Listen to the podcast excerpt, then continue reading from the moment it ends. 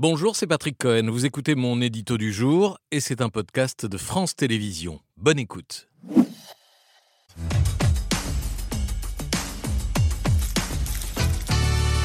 Face à la menace terroriste, la majorité se veut impitoyable. Impitoyable, c'est le mot euh, distillé par l'Élysée ce week-end. Emmanuel Macron a demandé à ses ministres d'incarner, je cite, un État impitoyable face au terrorisme. Le sommet de l'État, évidemment, sous pression, réunion de, euh, sécurité en urgence ce matin à l'Élysée. Alors, au-delà des images, on les voit, au-delà des mots, ça passe par une circulaire adressée euh, ce week-end au préfet, le ministre de l'Intérieur, qui, demande, qui leur demande de passer au peigne fin les fichiers des personnes radicalisées susceptibles d'être expulsées afin d'accélérer leur expulsion. Et pour la première première fois ce matin, à l'issue de ce Conseil de sécurité, euh, Gérald Darmanin a donné des chiffres sur cette question.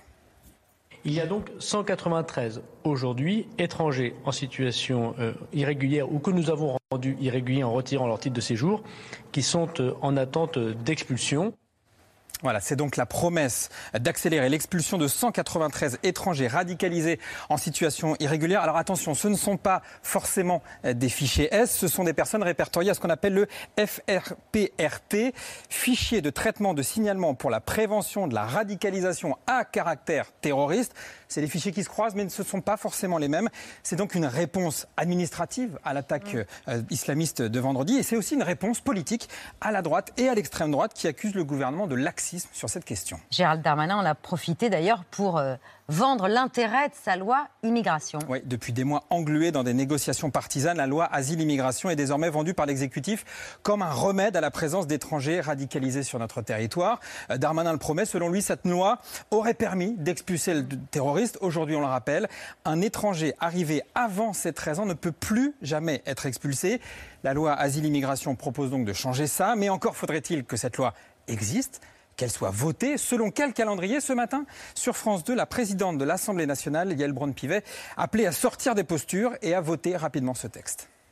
Nous avons l'opportunité d'avoir un texte qui serait voté avant la fin de l'année. Parce que j'entends parler d'un référendum sur l'immigration. Mais vous savez, pour ce faire, il faudrait d'abord adopter une révision constitutionnelle pour modifier l'article 11. Et après organiser un référendum sur l'immigration. Donc ça repousse les échéances à au moins un an, 18 mois, voire deux ans. Nous pouvons agir dans les deux mois qui viennent et moi je demande à chacun d'être responsable. Être responsable. Dans les deux mois, euh, c'est aussi une manière de rejeter l'idée d'un 49-3 sur le texte immigration parce que passer en force, ça veut dire, ça oblige à obtenir euh, un accord avec le Sénat et, avec euh, la droite.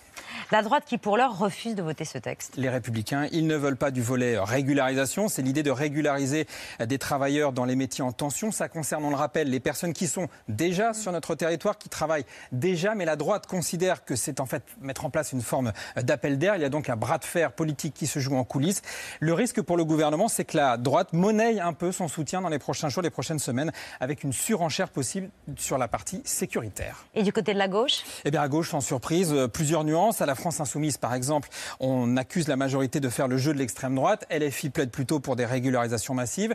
Chez les écologistes, on refuse le texte. Mais il faut noter que certains membres de la NUP, comme le communiste Fabien Roussel ou l'écologiste Julien Bayou, eh ben, certains ont signé une tribune avec des membres de la majorité. C'était dans l'IB euh, il y a quelques jours pour soutenir cette fameuse régularisation des métiers en tension position qui n'est pas partagée euh, dans toute la gauche, au PCF comme chez les écologistes, on en parlera certainement. Reste à savoir, après l'émotion suscitée par l'attaque terroriste d'Arras, combien de temps la gauche pourra éventuellement refuser de débattre de la question de l'immigration illégale. Merci d'avoir écouté ce podcast de France Télévisions.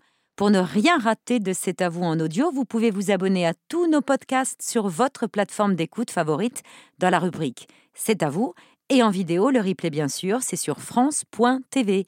À très vite.